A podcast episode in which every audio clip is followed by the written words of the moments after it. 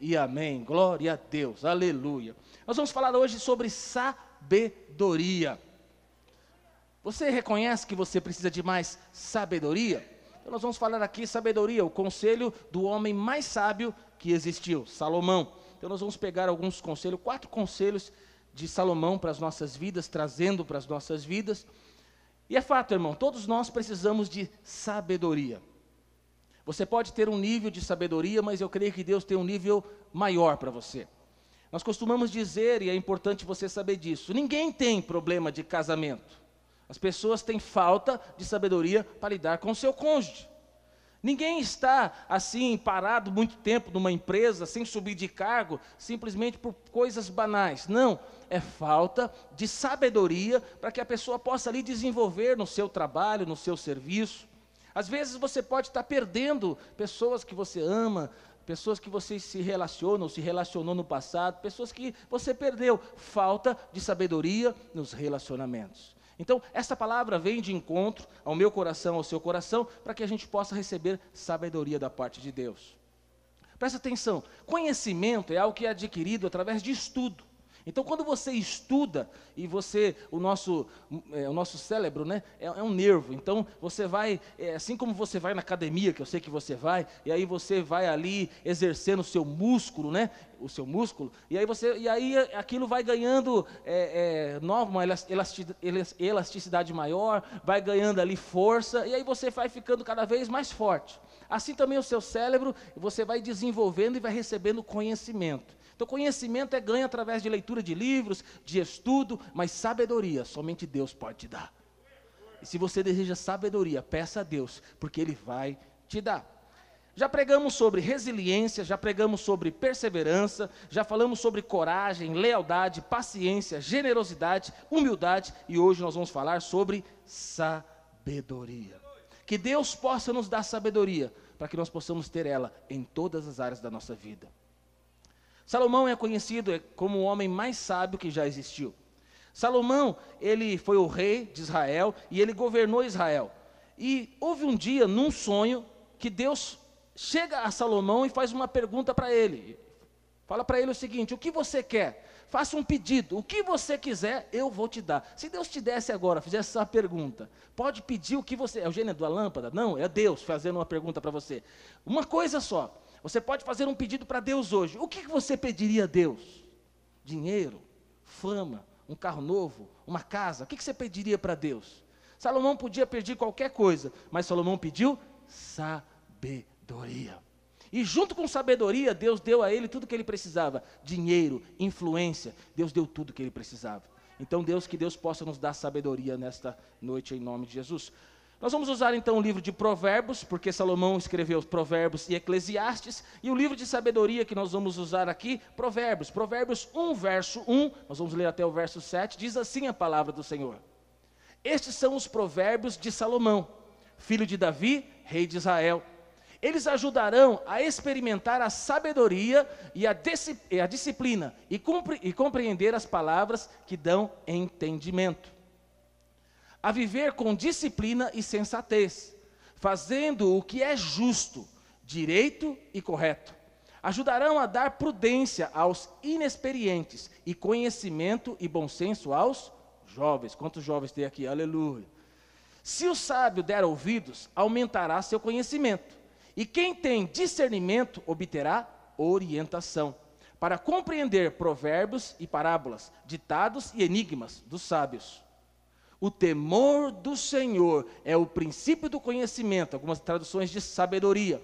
Mas os insensatos desprezam a sabedoria e a disciplina. Todos nós precisamos de sabedoria. Nós vemos aqui Salomão, ele faz um pedido para Deus, e o que ele pede é sabedoria. Então ele governou de uma forma diferenciada, porque Deus havia dado a ele sabedoria. Você pode ser alguém diferente nesses dias. Você pode viver uma vida aqui nessa terra totalmente diferente. Deus pode te dar uma sabedoria especial para você administrar, para você ser um pai, uma mãe, uma sabedoria para que você possa ir além. Então, você que tem sabedoria, que recebe sabedoria de Deus, você vai se destacar em meio às pessoas. E Deus ele deseja te dar sabedoria. Talvez você pode dizer para mim, pastor, mas é, é para que, que eu preciso de sabedoria? Porque é o seguinte: conhecimento você recebe estudando, mas sabedoria você só recebe de Deus. Tem muitas coisas que estão na palavra de Deus. Então, por exemplo, uma pessoa quer se casar. Quem quer se casar aqui? Aleluia. Então quer se, se casar. Tem coisas que fala sobre o casamento. Então, uma pessoa que é crente, pode casar com um não crente? Sim ou não? Não, porque está escrito na palavra de Deus, está claro, está explícito lá. Então, não há ali como um crente se unir ao não crente, está claro. Mas, por exemplo, para você saber se você vai casar com a loirinha ou com a moreninha, ou com o loirinho ou com o moreninho, como que você vai saber? Aí você precisa de sabedoria. Então tem muitas coisas que a Bíblia, a Bíblia nos deixa claro. A Bíblia é um manual que nos ensina como viver. Mas não é tudo que está na palavra de Deus. Muitas coisas que nós vamos fazer, nós precisamos de quê? De sabedoria. Aí você vai dizer, pastor, Deus podia escrever mais, eh, mais livros, né? Poderia nos dar mais orientações. A Bíblia poderia ser um manual mais completo é, para essa vida contemporânea. Não. Deus, ele, na verdade, ele não gostaria, não quer apenas que você tenha tudo escrito. Deus, ele quer te dar sabedoria. E a sabedoria já está dentro de você. A sabedoria se chama Jesus Cristo de Nazaré. O Espírito Santo de Deus que habita dentro de você. Ele quer te dirigir a todas as coisas. Ele quer te dar sabedoria para que você possa discernir o certo, o errado, para você discernir o remédio que você, ah, o caminho que você tem que andar.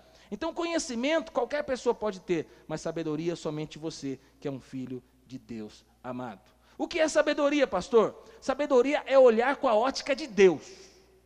Sabedoria é você conseguir ver o todo. Porque você sabe, nós temos uma mente limitada. Nós temos informações limitadas. E às vezes nós erramos, não é porque nós estamos mal intencionados. Nós erramos porque nós não temos toda a informação. Às vezes nós erramos porque nós não temos todo o discernimento das circunstâncias. E aí, porque nos falta toda a informação, o discernimento de toda a, a, circunstância que está acontecendo, nós tomamos às vezes decisões erradas. Mas quando nós temos sabedoria, Deus nos dá a visão do todo, do hoje, do amanhã e do depois. Quando Deus nos abre o entendimento e nos dá sabedoria, aí nós temos a direção correta. Você conhece alguém que é sábio? Alguém que tem discernimento, sabedoria? Conhece algum alguém, algum irmão, alguém que você sabe que dá para se aconselhar, que é uma pessoa que tem uma visão mais ampla? É porque ele é alguém que recebeu mais sabedoria de Deus. Sabedoria fala de andar nos conselhos de Deus e não conforme o mundo. Sabedoria fala de uma questão de coração, não só de pensamento. Então, quem recebe sabedoria, ele recebe um coração voltado para as coisas de Deus. O seu coração é um coração alinhado ao coração de Deus. A sua mente é uma mente alinhada à mente de Deus. Tiago 1,5, não deve estar aí porque eu coloquei depois, é um texto que eu gosto muito. Diz assim: Se algum de vós tem falta de sabedoria, diz assim: roga a Deus, que to a todos concede liberalmente com grande alegria. Você precisa de sabedoria? Peça para Deus, porque Deus vai te dar com alegria. Você pode dar um glória a Deus aí? É só você pedir que Deus vai te dar sabedoria. Primeiro conselho para mim e para você, para que nós possamos ser sábios. Salomão ele nos dá um primeiro conselho. Primeiro conselho é o seguinte: quanto mais temor nós tivermos de Deus, mais sensato nós nos tornaremos. Quanto mais temor eu e você tiver, mais sabedoria nós teremos.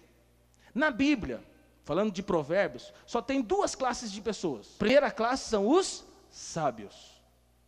Em Provérbios, quem não é sábio é o que? Insensato. Então, em Provérbios, só deixa para nós, ou nós somos sábios, nós temos sabedoria de Deus, nós temos discernimento das coisas, nós temos a visão completa das coisas, e nós tomamos as, as direções, decisões conforme a vontade de Deus, ou nós estamos do outro lado, do lado dos insensatos. Insensato, essa palavra pode ser estranha para você, é loucos, é pessoas que fazem coisas sem discernimento, fazem coisas sem saber exatamente o que estão fazendo. Então, o que significa temor de Deus? Fala, temor não tem nada a ver com medo, porque tem gente que acha que ter temor de Deus é ter medo de Deus. Nós não devemos ter medo de Deus. Talvez você já passou da experiência do medo. É a primeira experiência que nós temos. Você lembra quando Jesus entrou no seu coração, na sua vida? Quando nós damos, o primeiro momento que nós encontramos a presença da glória de Deus, às vezes é o primeiro sentimento que tem é de medo. É, ai de mim, miserável homem que sou. Quem me livrará? Então, o primeiro impacto que nós temos com a presença da glória de Deus, às vezes, é esse sentimento de medo. Mas depois que Jesus entrou na nossa vida, nós não temos mais medo. Você já teve medo da sua mãe? De apanhar, de tomar surra? Vou dar um exemplo aqui para você, do seu pai. Mas você percebeu que depois que você cresceu e você amadureceu, você não tem mais medo, você tem agora respeito. Então, você tem respeito. Você deseja fazer coisas que agrada os seus pais. Independente, seus pais são idosos. Você não tem mais medo dele, você tem respeito. Então, de Deus também nós não temos medo, nós temos temor dele. Por quê? Porque nós queremos agradar a Deus, nós queremos fazer a vontade de Deus, nós queremos tirar um sorriso nos lábios de Deus, nós não queremos desagradar a Deus. Então nós não temos medo de Deus, nós temos temor de Deus. Porque nós sabemos que Ele está sentado na sala do trono, Ele governa todas as coisas. Então nós sabemos que o melhor está nele. E como eu sei que o melhor está nele, eu quero viver em comunhão com Ele, eu quero ouvir a voz dEle. E quanto mais temor eu tiver dEle, mais relacionamento com Ele, mais eu vou saber as direções dEle. E quanto mais eu saber as direções, quanto mais o meu coração estiver alinhado ao, ele, ao dEle, mais temor eu vou ter, mais sabedoria eu terei. Então, a motivação de nós obedecermos a Deus é porque nós amamos a Deus. Amém? Você ama Deus? Então você ama Deus, você vai ter temor de Deus, você vai querer agradar a Deus.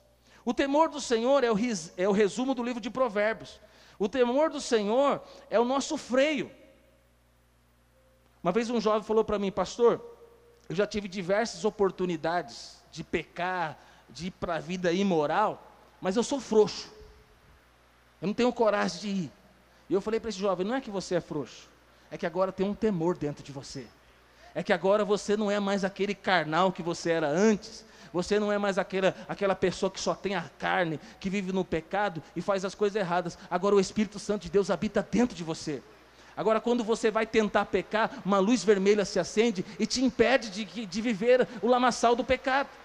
Então, o temor de Deus, glória a Deus pela chuva, aleluia, precisamos dela, aumenta o som. glória a Deus. O temor de Deus é algo importante que nós precisamos ter. O temor nos protege. Às vezes nós somos tentados, irmão. Sim, não ser tentado às vezes. Então, o temor nos livra de tentar ganhar dinheiro de uma forma ilícita. Já teve a oportunidade de ganhar dinheiro assim, de uma forma. Esses dias o irmão descobri que ele queria virar agiota, emprestar dinheiro a juros. Aí eu fiz uma pergunta para ele, falou, quem não te pagar, você vai matar ou você vai mandar matar? Falou, não, matar não, pastor, mas acho que talvez tenha que mandar, né? Falei, é, você está quase entendendo as coisas. Então, tem coisas que não cabe a mim, a você. Então, não tem como, tem profissões que não cabem, tem coisas que não cabem. Por quê? Porque nós tememos ao Senhor. Então, pessoas têm oportunidade de pecar, pessoas, na verdade, eles às vezes têm oportunidade de andar por caminhos escorregadios, mas por que não vão? Não vão, porque temem a Deus. O temor do Senhor é o princípio da sabedoria. Então, quem teme a Deus sabe por onde anda? Pelos caminhos da santidade. Você tem andado pelos caminhos da santidade? Você tem andado pelos caminhos que ama, que agrada o coração de Deus? Então é porque você é alguém que teme ao Senhor. Diga comigo: o temor é o princípio da sabedoria. Quanto mais você crescer em temor, mais você crescerá em sabedoria. Se você precisa de sabedoria, peça a Deus. Peça para Deus colocar temor no seu coração. Segundo princípio, aqueles que andam pela insensatez. O livro de Provérbios chama, é, chama ou nós somos sábios ou nós somos insensatos. Então existem várias formas de ser insensato. A primeira forma que eu quero dizer para você são as pessoas que são zombadoras. Conhece zombador? Provérbios 1, verso 22, na versão Almeida, século 21, diz assim: Ó oh, insensatos, até quando amareis a insensatez? Até quando os que zombam se alegrarão na zombaria? Até quando os tolos odiarão o conhecimento? Acabou? Isso, acabou. Então, o primeiro, o, o primeiro tipo de insensato é aquele que é zombador. Você que é filho de Deus, você não consegue ser um zombador. Você não consegue ficar na roda dos zombadores. A Bíblia chama dos escarnecedores. Então, existem lugares, pessoas que estão ali, os zombadores, e nós não conseguimos estar no meio dessas pessoas. Zombador é o tipo de gente que não se submete a ninguém. Zombador é aquele que se acha o cara. Então, porque ele se acha muito bom, então ele zomba daquilo que as pessoas fazem. Então ele lê um texto de uma pessoa que uma pessoa escreveu, ele, ele zomba. Ah, não sabe nada de português, não, tem, não sabe conjugar os verbos de forma correta. E aí ele vai para a rede social. O mal da nossa geração é um negócio chamado internet.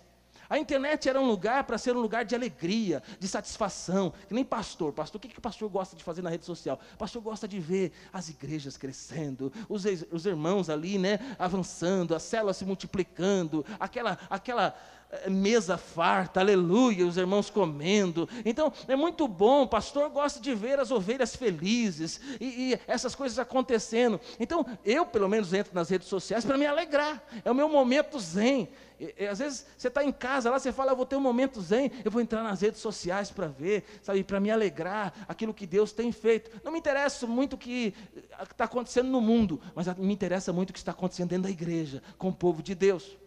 Mas às vezes que nós entramos nas redes sociais para ver o que está acontecendo, infelizmente, nós encontramos os zombadores. Irmão, faço uma pergunta para você, se tiver a resposta, você me fala. Por que será que a gente às vezes faz uma postagem santa, com desejo santo? E por que, que às vezes pessoas que não gostam da gente entram no nosso, na nossa página do Facebook, do Instagram, seja do que for, para vir falar mal do que nós estamos fazendo? Da nossa postagem. É uma falta de educação. Eu não posso nada de política. Eu não posso nada, porque essas coisas não me interessam, e, e, e também eu acho que rede social não é para isso. Então, graças a Deus, eu amadureci, eu não quero mais saber dessas coisas. Sabe, pouco importa se você é esquerdista, ou se você ama o Bolsonaro, ou você gosta de abraçar o Lula. Para mim, pouco importa a sua decisão política, pouco importa é, o que. Então, eu não vou entrar em discussão política, acho que rede social também não é isso. A partir do momento que eu falo que eu amo o Bolsonaro, eu perco 14% das pessoas que estão me ouvindo. Então, eu não quero perder os 14%, porque 14% gosta do Lula. Mas os outros gostam do Bolsonaro, não sei de quem que você gosta. Então, eu vou dizer para você, tem muita gente perdendo, sabe, a amizade, pessoas importantes, por quê? Porque vai dar opinião onde alguém pediu a opinião do zombador? Alguém, alguém pediu uma postagem de, de algum zombador na rede social? Então, cuidado, porque às vezes você pode entrar na onda, porque você está dentro da roda dos escarnecedores, e às vezes você pode entrar no embalo de alguém. É fácil de identificar um zombador, é alguém que está sempre criticando, é, está sempre escarnecendo, está sempre depreciando a obra dos outros. Então, o louvor aqui foi uma benção, mas escarnecedor ele vai achar algo para criticar. A palavra pode ser uma benção, mas o escarnecedor vai achar algo para criticar. A empresa pode estar tá indo, vento em popa, mas vai, se tem um escarnecedor lá dentro, ele vai fazer a rodinha lá e ele vai começar a falar mal. Então, que as redes sociais seja para nós o lugar de satisfação e de alegria. Eu sou sincero, quando tem um escarnecedor, eu vou lá e bloqueio ele. Pá, eu não quero mais. Hoje, ontem, foi sábado, sábado mesmo. Começou a chegar um monte de mensagem para mim, eu bloqueei. Aí Começou a chegar no Instagram, no WhatsApp, perdão, no WhatsApp. Eu fui lá e, pum, bloqueei. Aí começou a chegar SMS. Eu falei, ah, aí já é demais, o mesmo cara me persegue, sabe? Eu falo, para que isso? Eu nem lembro que você existe. Por que me persegues? Sabia que o seu sucesso às vezes dói para as pessoas? Se tivesse morto, mal, ninguém. Mas quando você está bem, crescendo, avançando, quando a obra, quando o pessoal vê o povo aqui, luz nova, as coisas, isso incomoda os zombadores. Isso incomoda, isso, isso mexe com a inveja das pessoas. Que nós possamos, sabe, ser pessoas que conseguem ver o crescimento das pessoas, ver a prosperidade das pessoas, ver a bênção das pessoas. Amém, irmãos? Glória a Deus. Então, Cuidado para que eu e você não, não venha se tornar um zombador. Segundo, a segunda forma de zombaria são as pessoas encrenqueiras. São pessoas que é a Maria Briguenta. É gente que aonde vai enrosca o bigode. Então ele vai entrar aqui, ele já briga com porque não quer colocar na vaga que o servo mandou. Aí chega aqui, está apagada hoje a briga porque está apagado. E aí, é gente que briga toda hora. Tem famílias, irmão, que só é uma brigaiada. Dia dos pais foi na casa do pai, brigou com todo mundo e brigou com o pai ainda. Mas é o dia dos pais, é o dia do seu pai, saiu obrigado de lá. Tomou presente, levou embora. Sei que eu estou exagerando aqui, mas tem gente que está sempre cercado de problemas. Conhece gente assim? Ixi, chegou o Zé, brigão. E aí onde ele chega, ele tem confusão, aonde ele chega, chega, tem briga, aonde ele chega, sabe, alguma coisa vai acontecer, você já sabe, vai acontecer alguma coisa hoje. Na sua família tem alguém assim? Quando chega, você fala, ei, Jesus, chegou. Já vai começar a contar aquela história, já vai começar a partir para aquele lado. No final das contas, eu já sei, vai terminar em briga. Mas tem crente que é assim também. tem crente que ainda é assim. É a dona encrenca, tudo vira confusão, tudo caminha pelo caminho da discórdia. O oposto disso é ser pacificador. Deus se chamou para ser pacificador. É onde você for, você seja um agente de pacificação. Que onde você for, você tenha palavras de sabedoria. Porque o insensato arruma briga em tudo, mas o sábio não. O sábio ele tem palavras doces, palavras de sabedoria. Enquanto o insensato complica, o sábio ele, ele ajuda a resolver as coisas. Uma palavra de um sábio ajuda a resolver as coisas. Provérbios 17, 19 diz assim: Quem ama discussão, ama o pecado. Quem constrói portas altas está procurando a sua ruína. Então, quem ama discussão é o quê? Ele ama o quê? O pecado. Quem está construindo, sabe, muros, portas na sua vida, está quebrando relacionamentos. Então, a sua vida, ele está procurando o que? Vai, vai se tornar ruína, vai ficar sozinho. Conhece gente que está sozinho? Gente que está sozinho é gente que está construindo muros, é gente que está construindo portas, é gente que está, sabe, construindo muros de divisão. É gente que ama discussão. Quem ama discussão, ama o pecado. O insensato, ele é percebido porque ele sempre está metido em confusão. Provérbios 6, 15 diz assim: Por isso a desgraça se abaterá repentinamente sobre ele, de um golpe será destruído irremediatamente. O insensato, ele vai ser, em algum momento, destruído. Em algum momento ele vai se tornar sozinho, em algum momento ele vai se terminar mal. Provérbios 6,16 diz assim: seis, aqui é forte, irmão, presta atenção. Provérbios 6,16 diz: Seis coisas o Senhor aborrece. Então, seis ele aborrece.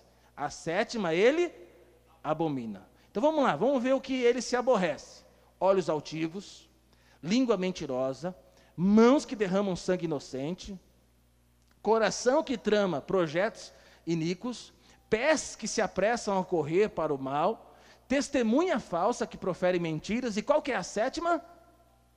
Os que semeiam contendas entre os irmãos.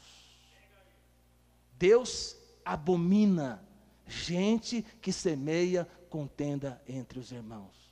É aquela rodinha de conversa para falar mal do líder de cela. É aquela rodinha de conversa para falar mal do chefe, para falar mal da empresa.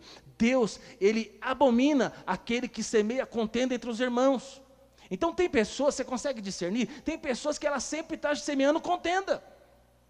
Então, é aquele tipo de gente que diz assim: eu acho que a fulana de tal não está mais assim como era antes, como você. Como você. E ela, ela vai, esse tipo de, de conversa, ela acha, e aquilo que ela acha está se tornando uma verdade, e ela começa a envenenar o seu coração. Já viu alguém fazer isso? Então, tem pessoas que é, ela fala, ah, você percebeu? Você percebeu que tal pessoa está diferente com você? Ixi, eu acho que então, percebeu. Então, ela, ela acha que ela tem uma percepção, em cima da percepção, ela quer tirar uma verdade. Então, são pessoas que, às vezes, com pequenas coisas, eu acho, você percebeu, ela vai semeando sementes de contenda no seu coração. São pessoas que, ah, eu ouvi dizer que. Mas ouviu dizer quem falou? Quando falou? Então, ah, eu vou te falar algo, vou falar um negócio, mas você não fala para ninguém. Se for um segredo seu, do seu coração, uma intimidade sua que você vai contar para sua amiga, legal. Fale e peça segredo. Só que pode, provavelmente, ela tem uma amiga também que vai contar e vai falar a mesma coisa. Você é minha amiga. A Tati me falou algo, mas você é minha amiga, não fala para ninguém. Então, cuidado com esse não falar para ninguém. Quando a pessoa pede para falar algo para você que você não contar para ninguém, que não tem a ver com uma, algo íntimo dela, que ela vai falar da vida dos outros, o nome disso é fofoca. O nome disso é contenda entre os irmãos. Eu quero te ensinar algo. Quando alguém vai querer contar algo da vida de outro, que você não pode contar para ninguém, você fala, não conte. Porque se você me contar, eu vou procurar essa pessoa e eu vou contar que você me contou. Eu sou assim. Quando alguém fala, vou te falar algo do Jefferson, só que não fala para ele, não fala para ninguém. Fala, não fala para mim que eu não vou aguentar. Eu vou procurar o Jefferson e vou falar que você me falou algo a respeito dele. Porque tem gente que fala o seguinte: não, pastor, eu não sou daqueles que semeiam contenda. Eu não, eu não fico falando mal dos outros. Mas você é aquele que ouve. Porque às vezes você não é aquele que fala, mas você é aquele que fica na roda dos que falam. Então, talvez você é, tenha que tomar uma decisão hoje e falar assim: não, eu não vou fazer parte dos insensatos, eu vou fazer parte dos sábios. Eu não vou gastar meu tempo com fofoca, com mentira, com insensatez. Eu vou encher a minha mente com sabedoria de Deus. Eu vou olhar para o irmão, para a irmã, e vou olhar como um santo homem de Deus, uma santa mulher de Deus. Eu vou olhar para a obra de Deus. Eu quero coisas que me empolgam, eu quero coisas que me impulsionam. E se tem um problema, e se trouxer para mim um problema, eu vou resolver. E se eu não sou capaz de resolver, eu vou levar para quem resolve. Mas eu não vou guardar dentro de mim insensatez, fofoca. Amém? Você está entendendo o que eu estou te dizendo? Então, que você possa tomar uma decisão hoje de ser uma pessoa sensata. O Senhor abomina aqueles que semeiam contenda. Aplicação. Três perguntinhas para você. Você é uma pessoa que está sempre envolvida em conflitos? Se você está sempre envolvido em conflitos, você precisa de sabedoria. Você é um tipo de pessoa que zombadores, escarnecedores, insensatos procuram para compartilhar coisas com vocês? Então, pessoas vêm compartilhar coisas com você, você está precisando de sabedoria, de sair dessa roda aí que você está. Terceiro, você já tomou a decisão se você vai andar entre aqueles que temem a Deus ou aqueles que são insensatos? Que hoje você possa tomar uma, uma decisão na sua vida. Eu vou andar em meio àqueles que querem andar debaixo de sabedoria. Põe a musiquinha para mim, Ed. Segundo conselho, não seja sábio aos seus próprios olhos. Provérbios 3, 7 diz assim: Não seja sábio aos teus próprios olhos. Teme o Senhor, aparta-te do mal. Será isso saúde para o seu corpo e refrigério para os seus ossos. Você deseja ter saúde, paz, prosperidade? Saúde, paz e prosperidade vem através de temer ao Senhor. Saúde, paz e prosperidade vem através de sabedoria. Você quer ter uma vida longa na terra? Sabedoria. Você quer ser uma pessoa próspera? Você precisa de sabedoria. Isaac Newton, ele diz o seguinte: o que sabemos é uma gota, e o que ignoramos é um oceano. É, o verdadeiro saber está em aceitar que nós não temos todo o conhecimento. Tem gente que acha que sabe de tudo. Tem gente que é especialista em tudo. Você vai falar de música, ele é o cara. Você vai falar de carro, ele também sabe. Você vai falar de comida, ele também sabe. Então, tudo que você vai falar, ele acha que ele sabe. Mas, na verdade, ele não sabe que não sabe. Quanto mais experiente você fica, quem é mais velho aí, mais experiente, não necessariamente porque é velho de idade, é mais experiente é, intelectualmente dizendo e mais sábio também não. Mas conforme você vai convivendo mais, você vai descobrindo que você sabe menos. Você vai, você vai, ter, vai tendo menos certezas. Então, quanto mais você vai avançando e crescendo e amadurecendo, você vai percebendo que são muitas variáveis. São muitas informações que você não tem. Então você se enche de incertezas. Então você não é tão assim é, no impulso, você não vai sair tomando decisões, você não sai dando opinião rapidamente. Então, um sábio, ele não sai falando. Um sábio, ele ouve. Você, você quer saber se está crescendo em sabedoria? Você está ouvindo mais e falando menos? Porque o sábio, ele ouve mais.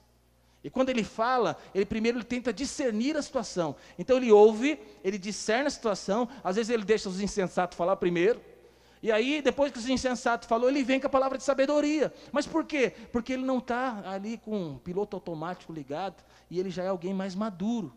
Eu e você precisamos ter sabedoria. Sócrates, ele disse algo, no, no auge, ele diz o seguinte: só sei que nada sei. Então, quanto mais você avançar, mais você vai ter aí. Confúcio, o filósofo chinês, diz assim: ter a humildade de reconhecer a ignorância é um grande gesto de sabedoria. Então, é nós reconhecermos que nós não temos todas as informações, que nós não somos tão sábios assim, não vou me garantir na minha própria sabedoria, eu saber que eu não tenho toda a informação, mas Deus pode me dar sabedoria. Eu não ser tão impulsivo em tomar decisões, eu não ser tão impulsivo em fazer algumas coisas. Não seja sábio aos seus próprios olhos. Não pense que você sabe de tudo. Não pense que você não precisa ouvir as pessoas. Seja tardio no falar. Espera, calma. Seja tardio em tomar algumas decisões. A sabedoria começa quando você reconhece que não sabe. Quando você admite que não sabe, você começa a receber de Deus sabedoria. Qual é o problema? O problema é que muitas pessoas acham que sabem tudo. Paulo diz assim, 2 Coríntios 10, verso 2, diz assim: Porque não ousamos, 10, 12, porque não ousamos classificar-nos ou comparar-nos com, como alguns que se louvam a si mesmos. Mas eles, medindo-se consigo mesmos, os comparando-se consigo mesmos, revelam a sua insensatez. Então nós não devemos, ah, eu sou o cara porque eu sou o cara, porque eu tenho isso, porque eu fiz isso, porque eu estudei e porque eu cheguei ao nível que eu. Então quando as pessoas, a medida dele é ele mesmo, então ele se tornou alguém insensato. Mas que nós possamos nos medir pela palavra de Deus que nós possamos nos medir pela, pela, pelo Deus que nós servimos. Quando nós olhamos para a palavra e quando nós olhamos para o nosso Deus, nós sabemos que nós precisamos de mais sabedoria. Amém? Terceiro, conselho para mim e para você. Primeiro, quanto mais temor você tiver, mais sabedoria você terá. Segundo, não seja sábio aos seus próprios olhos. Terceiro, acredite na multidão de conselheiros, porque na multidão de conselhos há sabedoria. Provérbios 11, 14 diz assim: Não havendo sábia direção, cai o povo, mas na multidão de conselhos há segurança ou sabedoria. Provérbios 15, 22 diz assim: Onde não há conselho, fracassam os projetos, mas com os, mas com os muitos conselhos haverá êxito, haverá sabedoria. Salomão é conhecido como o homem mais sábio que já existiu. Por que, que ele foi conhecido como o homem mais sábio? Porque ele tinha conselheiros. Talvez pessoas ignoram isso. Mas Salomão era o homem mais sábio que já existiu, porque ele tinha uma grande equipe de conselheiros. Você tem pessoas que são seus conselheiros? Você precisa ter conselheiros. Lógico, homens tementes a Deus, mulher temente a Deus, não vai buscar conselho com gente que não teme a Deus, que vai dar errado a sua vida. Então, você precisa ter gente que ama a Deus, que são os seus conselheiros. Existem decisões que você vai tomar que você jamais deveria tomar sem te tomar conselho com pessoa. E não pegue conselho só de uma pessoa, não. Tenham referências na sua vida para você buscar é, conselhos. Então, você vai se casar, amém? Não toma decisão sozinha. Pergunta para pessoas que são maduras, que você vê como referenciais para você. Sabe, deixe essas pessoas opinarem, mas presta atenção. Elas podem dar a opinião delas, elas podem falar da palavra de Deus para você, mas a vida é sua. Você faz da sua vida o que você tem que fazer. Se der certo, glória a Deus. Se der errado, a responsabilidade é sua. Porque tem gente também que joga a responsabilidade para o outro. Então é o seguinte, você escolhe com quem eu vou casar. Com a loirinha com a moreninha. Aí a pessoa escolhe loirinha, aí dá errado, tá vendo? A pessoa escolheu errado para mim. Não, a vida é sua. Você escolhe, você decide. Mas jamais tome decisões importantes na sua vida sem buscar conselho. Às vezes você vai mudar de empresa, de trabalho, de emprego. Busque, sabe, conversa com pessoas, sabe, que é da área do, de serviço. É, se aconselha com, com o seu pastor, com o seu líder, com pessoas que têm maturidade. Ah, e você que é jovem, se aconselha com seus pais. Ouça conselhos. Então, coisas que são importantes na nossa vida, você não pode mudar do dia para a noite. Muitas vezes já, já vieram mudanças na minha vida que é o seguinte: você tem que mudar, e agora? Você tem que dar a resposta agora. Então, você tem que pular fora desse barco agora e entrar no novo barco. Se você não responder agora, você perde a oportunidade. Eu falo, perdi. Porque aquilo que é de Deus para a minha vida vai me aguardar um pouquinho. Vai dar um tempo para mim, para que eu possa orar, vai dar um tempo para que eu possa me aconselhar. Esse negócio que pede a demissão agora, que já está aqui, eu já assino sua carteira, estou fora. Não, pede a demissão agora que a gente já abre a empresa agora e já vamos tocar e se tornar empresário. Fala, dá para esperar? eu orar, me aconselhar? Não, não dá. A resposta tem que ser agora, então é não. Porque eu preciso de orar. Eu preciso de buscar conselho com pessoas maduras. Para que eu possa mudar algo na minha vida, eu preciso de buscar conselhos. Às vezes tem gente que é casada e vai dar um cavalo de pau na vida e não escuta a esposa, a esposa, não escuta os filhos. Então, se há uma decisão que envolve a sua família, a sua família tem que participar dessa decisão. Então, tem gente que vai mudar de cidade e vai ter que ouvir a esposa, ou o marido, no caso, né? vai ter que ouvir os filhos, se todo mundo é contra, pode ser que até seja de Deus, mas pode ser que não seja a hora. Esse projeto tem que amadurecer, vai ter que levar mais tempo. Então nós temos que saber que quando as coisas é de Deus, as pessoas que estão ao meu lado têm que enxergar a paz. Porque se só eu quero e ninguém quer, tem alguma coisa errada. Então, ou porque não é de Deus, ou porque não é a hora certa. Pastor, mas todo projeto que é de Deus não vai ter resistência? Vai. Mas irmão, você imagina você mudar de cidade, com a sua esposa, com seus filhos contrariados, e você vai para a nova cidade. Então você, na verdade, comprou um grande problema. Então tem decisões que envolvem a sua família. E você tem que fazer essa, essa decisão como uma decisão coletiva. Amém? Pessoas que são impulsivas e que tomam decisões dessa forma, sem buscar conselhos, são pessoas que se tornaram loucas. Sabe o que, que é, como que se discerne uma pessoa que ficou louca? Os loucos não andam em comunidade. Os loucos não se relacionam. Então, quanto mais as pessoas se tornam distantes uma das outras, distantes dessa realidade, distantes do relacionamento, elas se tornaram loucas. Uma vez perguntaram no hospício, uma pessoa entrou no hospício e tinha ali centenas de pessoas que tinham problema, eram loucos. E a pessoa que foi visitar perguntou: Mas como que vocês conseguem segurar esse monte de pessoas com problemas, distúrbios mentais? E, e se eles se unirem, são, são poucas pessoas trabalhando para cuidar de tanta gente com problemas mentais. E aí a pessoa deu uma resposta: Os loucos nunca se unem. Está indo para onde?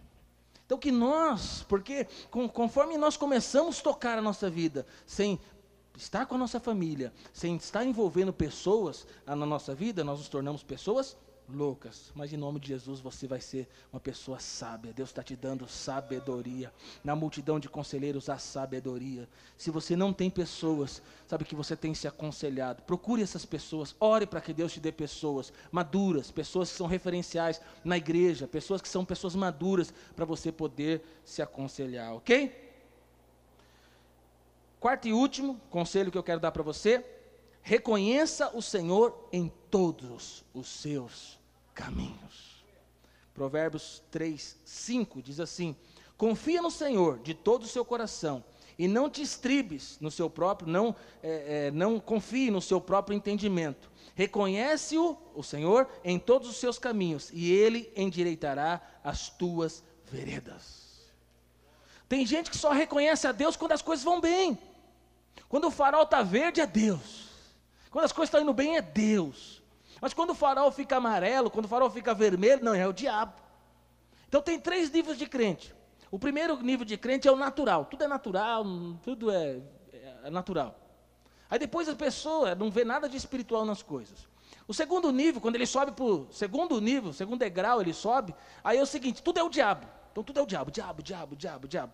Mas quando a pessoa amadurece e vai para um terceiro nível, ela enxerga Deus em todas as coisas. Todas as coisas contribuem para o bem daquele que ama a Deus, que caminha segundo o seu propósito. Então, mesmo quando nós estamos passando por momentos difíceis, veja Deus por trás dessas circunstâncias. Deus está governando todas as coisas. Deus está cuidando de mim, está cuidando de você. Então, outro princípio de sabedoria que nós temos é reconhecer a Deus em todos os nossos caminhos. Deus está comigo, Deus está com você. Enxergue Deus em todas as circunstâncias. Olhe para a sua vida e enxergue Deus. Pastor, fechou a porta, fiquei desempregado. Deus ele tem poder de abrir uma nova porta para você. Pastor, mas foi Deus que abriu a porta lá atrás. Foi Deus que abriu e só Ele tem poder para fechar. Se foi Deus que abriu, só Ele tem poder para fechar. E Ele tem poder de abrir uma outra porta para você. Ele tem o poder de abrir uma porta ainda maior. E se a porta não existir, Deus ele cria a porta para você. E se a oportunidade não existir, Deus cria a oportunidade para você. Se todas as portas se fecharem aqui nessa terra, Deus tem o poder de abrir uma porta celestial para você. Por quê? Porque Deus está no controle da sua vida. Confia em Deus, não confia no seu braço. Não se estribes, não confia no seu braço, não confia no seu entendimento. Confia em Deus. Ele que permitiu que você passasse pelo que você está passando. Tudo que vai acontecer na sua vida hoje e daqui para frente está no controle do Senhor. Reconheça o Senhor em tudo. Reconhecer Ele em tudo é saber que, mesmo quando coisas que acontecem na nossa vida que nós não gostamos, Deus está por trás disso. Pastor, agora estou com um chefe chato. Foi Deus que pôs ele lá para você. É um presente de Deus para a sua vida. É o que você precisa na embalagem que você não gosta. E aquele cara vai tratar da sua vida submeta, dê a resposta certa. Então, coisas que acontecem na nossa vida, nós temos que saber, Deus está por trás. Deus, Ele manda, sabe, algumas coisas às vezes na nossa vida para quê? Para nós mudarmos, para nós ganharmos sabedoria, para nós amadurecermos. Deus permite situações para que nós possamos reconhecer Ele em todas as circunstâncias. Sabe, eu não sei se você já brincou, nós, não sei se foi no Guaptuba, na Capitão João, pastor Jefferson, nós aprendemos a brincar a brincadeira de louco por Jesus. Você já brincou? Então é o seguinte: é você acordar de manhã e durante todo o dia você vê Jesus em tudo. Então você acorda de manhã, sabe, abre sua janela. Não sei se a hora que você acorda já tem sol ou se é antes das seis da manhã, mas você acorda e de repente vê o sol. Aí você fala: olha que sol lindo, mas Jesus, ele é o sol da justiça. E aí você vai para o banheiro tomar banho, aí você ah, liga lá o seu chuveiro e fala: essa água vai lavar o meu corpo mas o Senhor é água viva. Essa água vai limpar o meu corpo, mas o teu sangue, ele me lava de todo pecado. E aí você vai tomar um cafezinho lá, você põe, não, não põe pão né, Jefferson, carboidrato puro, né? Mas aí você põe o seu pão lá para você tomar o café, e aí de repente você fala, esse pão vai matar a minha fome aqui física, mas tu és o pão da vida. Então, é ver Jesus em todas as circunstâncias, sabe? É ser apaixonado por Jesus. Você quer ser uma pessoa sábia? Veja Jesus em todas as circunstâncias da sua vida. Que hoje você possa tomar uma, uma decisão de sair da roda dos insensatos, de deixar de fazer parte dos insensatos, e que você possa, junto comigo, junto com o irmão que está do seu lado, buscar sabedoria. Você quer sabedoria? Tiago 1,5. Se alguém tem falta de sabedoria, peça a Deus, e Ele dará de forma generosa, Ele dará de forma alegre. Por quê? Porque Deus é um Deus bondoso. Coloque-se de pé, nós vamos orar agora. Que você possa pedir a Deus sabedoria, que Deus possa aumentar o seu temor, o meu temor no nosso coração. O temor é o que nos impede de fazer loucuras, o temor é o que nos impede de andar em, em rotas, em caminhos de pecado. O temor é o que nos livra das loucuras, às vezes da carne. Que o Senhor possa nos dar sabedoria. Que o Senhor possa nos livrar de nós olhar para nós mesmos e querer ser sábio segundo o nosso próprio entendimento. Não podemos receber sabedoria de nós mesmos. Podemos crescer em conhecimento, mas sabedoria vem do Senhor. Que Deus ele possa derramar sabedoria no nosso coração. Que nós venhamos escolher não viver uma vida solitária, sozinha, mas na multidão de conselhos há sabedoria. Que você possa orar pedindo para Deus: Deus, coloca pessoas na minha vida, para que possa me aconselhar, para que possa me ajudar, para que possa me ajudar nos caminhos que eu devo seguir. Que você possa orar, orar hoje, para que você possa reconhecer a Deus em todos os seus caminhos. Vamos adorar o Senhor?